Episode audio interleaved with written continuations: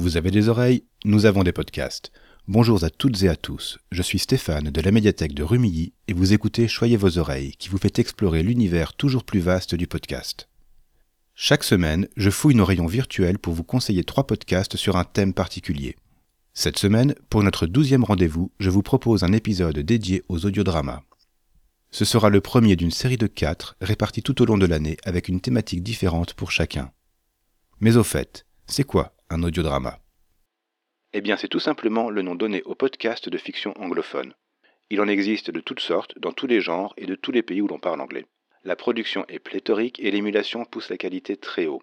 Leur origine est évidemment à chercher du côté de la radio, mais sans ces contraintes dont le format podcast a permis de s'émanciper. Les histoires peuvent parler de votre quartier ou de planètes lointaines, être écrites ou improvisées, être interprétées par des amateuristes de talent ou des acteuristes confirmés. Quant à la barrière de la langue, la plupart, si ce n'est tous, mettent en ligne des scripts de leurs épisodes pour qui en a besoin. Refermons la parenthèse et intéressons-nous à ceux de cette semaine.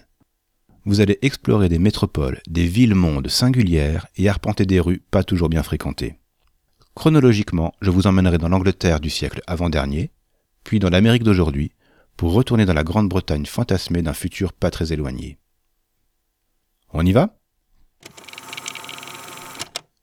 Notre première escale se fait à Londres en 1887. Nous sommes dans le podcast Victoriosity créé par Chris et Jane Sugden. Et ici, Londres est devenue une mégapole gigantesque, avalant tout autour d'elle. Dans une ambiance steampunk, on va suivre un duo d'enquêteuristes bien mal assortis. Clara Entwistle est journaliste. Archibald Fleet, inspecteur de police. Sa journée à lui a commencé de travers. Elle, elle arrive à peine en ville pour démarrer son nouveau travail ils vont se rencontrer et collaborer, tant bien que mal, pour tenter de résoudre le mystère qui plane autour de la mort du docteur Salik. D'ailleurs, il y a un gang de malfrats qui sévit en ce moment dans cette Londres gigantesque. Mais une plongée dans les bas-fonds de la cité n'est pas sans risque. Heureusement, Clara et Archibald trouveront des soutiens souvent hauts en couleur. On rit beaucoup, mais il y a quand même des passages sous haute tension. Au fil de 13 épisodes, répartis en deux saisons, on pense souvent au roman de Douglas Adams, mais si vous savez, le guide du voyageur galactique, voire à ceux de Terry Pratchett, si ça peut vous donner une idée. Le travail de production est parfait, l'ambiance urbaine très bien rendue, et on sent que le casting prend plaisir à incarner ses personnages. Quant aux transcriptions des épisodes, elles vous seront adressées en envoyant un mail à l'équipe de production. Ah, et je vous ai dit que la reine Victoria est un cyborg? On traverse le temps et l'océan pour atterrir à Boston à peu près maintenant. Greater Boston, créé par Alexander Danner et Jeff Van Driesen, démarre par une mort. La mort d'un homme pour qui rien ne devait être laissé au hasard, et que le hasard, justement, rendait malade. Son décès brutal sera comme le premier domino d'une longue série. Il aura immédiatement des conséquences étonnantes, bien au-delà des répercussions sur ses proches. Dans le même temps, une idée saugrenue se répand en ville. Et si une des lignes du métro de Boston gagnait son indépendance et devenait une ville mobile, souterraine et autogérée? Une ZAD sur buggy, on pourrait dire.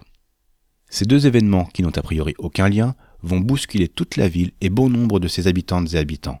On va en suivre plusieurs, qui auront toutes et tous leur rôle à jouer dans l'histoire. Y elles vont s'y croiser, se rencontrer, s'allier ou s'opposer. Et l'histoire est comme un réseau de métro, à plusieurs niveaux, tous reliés par des éléments fantastiques. Vous croiserez des esprits bienveillants, une mystérieuse civilisation engloutie, un mégalomane inquiétant, vous n'avez pas besoin de connaître Boston pour apprécier l'histoire, mais vous découvrirez une communauté accueillante et chaleureuse. Le podcast a démarré en 2016 et compte déjà trois saisons. La quatrième entre en pré-production au moment où nous enregistrons cet épisode. Alors, vous embarquez? Retour en Angleterre, ou un endroit qui pourrait être l'Angleterre. On ne sait pas trop en fait. Seuls les accents des personnages nous donnent une indication. On ne connaît que le nom de la ville, Eluja. Et Radio Eluja, le titre du podcast, c'est aussi la voix de la dissidence. Eluja est une grande, très grande ville coupée du monde extérieur. Ses habitants ignorent tout de ce qui se passe au-delà de ses murs. Les communications sont contrôlées et la seule voix à s'exprimer est celle de l'autorité. Si on n'est pas dans une dictature, ça y ressemble fort. Et au milieu de ce totalitarisme, il y a Raphaël. Du 17e étage d'une tour abandonnée, il exhorte sur les ondes radio les citoyens et citoyennes d'Eluja à lutter contre l'oppression. Suze et Lia, deux jeunes femmes, vont par hasard trouver le studio clandestin de Raphaël. Ce sera le point de départ d'une série d'événements qui menaceront le pouvoir en place. L'ambiance ici est très anxiogène. On prend peu à peu conscience de l'ampleur des enjeux, avec une première saison très concentrée, prélude à une seconde qui prend le temps de nous montrer les rouages de cette dystopie. Et si vous appréciez l'univers mis en place dans le podcast, allez voir tout ce qui a été construit autour. Radio Eluja fait en effet partie d'un projet plus vaste qui mêle bande dessinée et vidéo. C'est tout un univers étendu qui se construit sur la toile.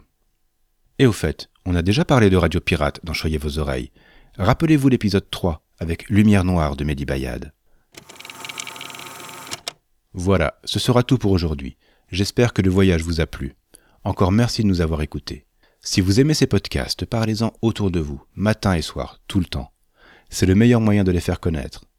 Les prochains épisodes consacrés aux audiodramas devraient arriver en juin, en septembre et en décembre. Si vous n'avez pas la patience d'attendre pour en découvrir d'autres, allez voir sur notre site. Nous en avons référencé plus d'une cinquantaine. Pour ne pas manquer nos prochains épisodes, abonnez-vous dès maintenant dans votre application de podcast préférée. Vous pouvez nous écouter sur PodCloud, nous retrouver sur le site de la médiathèque et discuter avec nous sur Twitter. Vous trouverez les liens et les références des podcasts évoqués dans les notes de l'épisode. Choyez vos oreilles est un podcast de la médiathèque du Quai des Arts à Rumilly, proposé et réalisé par Stéphane de l'espace Images et Son.